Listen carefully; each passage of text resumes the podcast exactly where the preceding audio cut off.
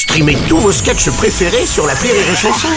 Des milliers de sketchs en streaming, sans limite, gratuitement, gratuitement sur les nombreuses radios digitales Rire et Chanson.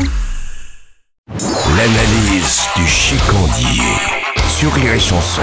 Tiens ma chicande, un petit côte du Rhône de chez Gigal, c'est une petite boisson de matin ça comme tu dis. Ah non Aujourd'hui, je veux de la bière belge, comme s'il en pleuvait, ma petite teub de rat. Aujourd'hui, je fête ma rencontre avec Jacques Brel. Non, oh là là, t'as rencontré Jacques Brel, oh là là, le bol oh, oh, oh, Putain, oh. ta mère a raison, hein. t'es vraiment con à bouffer de la merde.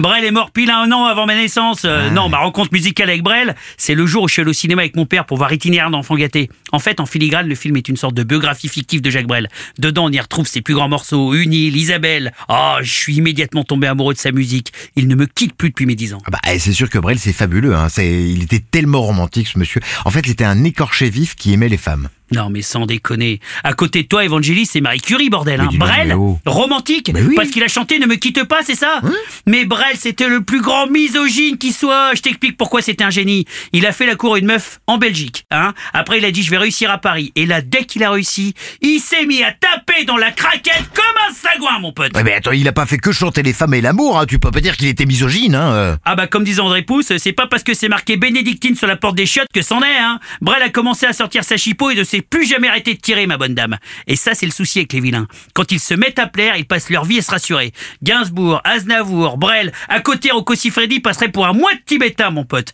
Alors avec le succès, Brel a passé son temps à faire cocu sa femme, ses maîtresses, les maîtresses de ses maîtresses, les maîtresses de ses maîtresses de ses maîtresses. Un jour, on lui a demandé comment il comprenait aussi bien les femmes. Sais ce qu'il a répondu Non. J'écris au masculin, puis j'y soustrais la raison et l'intelligence. Comme dit Francis Cabrel en tournée lorsqu'il s'adresse à ses fans en loge, quand je parle des cailloux, faut comprendre mes couilles. Et- c'est ça mon analyse.